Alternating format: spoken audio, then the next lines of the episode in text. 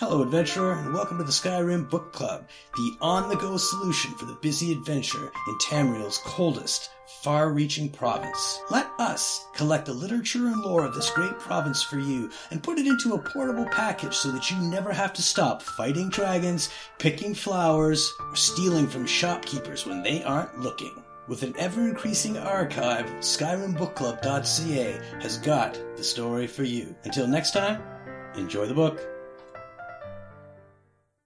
Venarus Vulpin's Journal by Venarus Vulpin. The Journal of a Vampire and His Discovery of the Blood Spring of Lengir's Feast. 28th of Sun's Dusk, 4th Era, Year 200. I've found an interesting book of short stories on the pawnshop's shelves today. I don't think the owner will mind if I take it.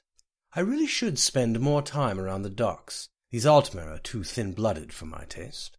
Anyway, one of the tales in the book is an account of the blood spring of Lengir's feast, a fabled source of power for vampires.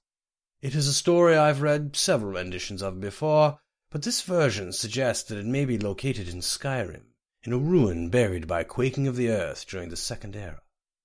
Considering that my business here with Inquisitor Amelmere is, shall we say, at an end, it might be a good time to leave Summerset for a worthwhile diversion for the next twenty to thirty years. Perhaps I shall investigate this fabled blood spring. Second of Morningstar, Fourth Era, Year 201. I was able to obtain passage from Alinor to Solitude by way of ship. No mean feat with this Nord insurrection going on, I assure you. I ran across one of my own in the local tavern and feared at first that it might cause problems for me. But it turns out that she is well positioned here in the city and has been happy to help if I keep a civil manner.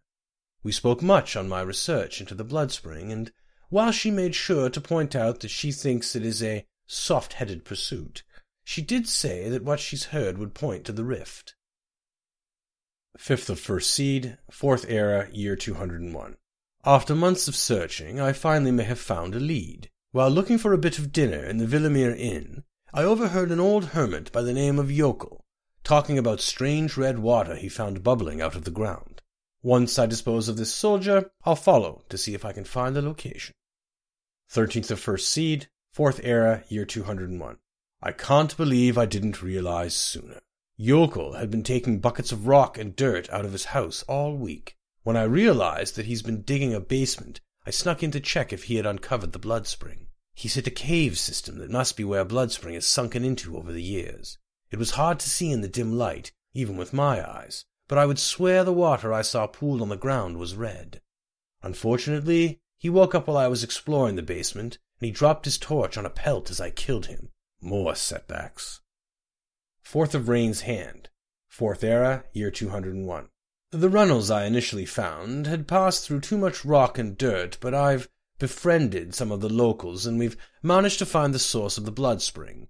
We've kept a low profile so as not to draw too much attention, and thus far I've managed to keep them to only attacking hunters and other dregs. But we'll need to set up a ready food source that won't draw too much attention if we are to remain here. The blood spring is not everything that I'd hoped it would be. Though it is blood and gives great strength, it provides no sustenance, and the power it grants lasts only for a short while and carries a weakening of the body and mind with it. I've had to lock the door to the chamber to keep the others from becoming completely dependent upon it. When I've tested it on mortals, it is worse for them, for it carries only disease and addiction with no benefits at all. Addiction. I may have just found a solution for our food problem.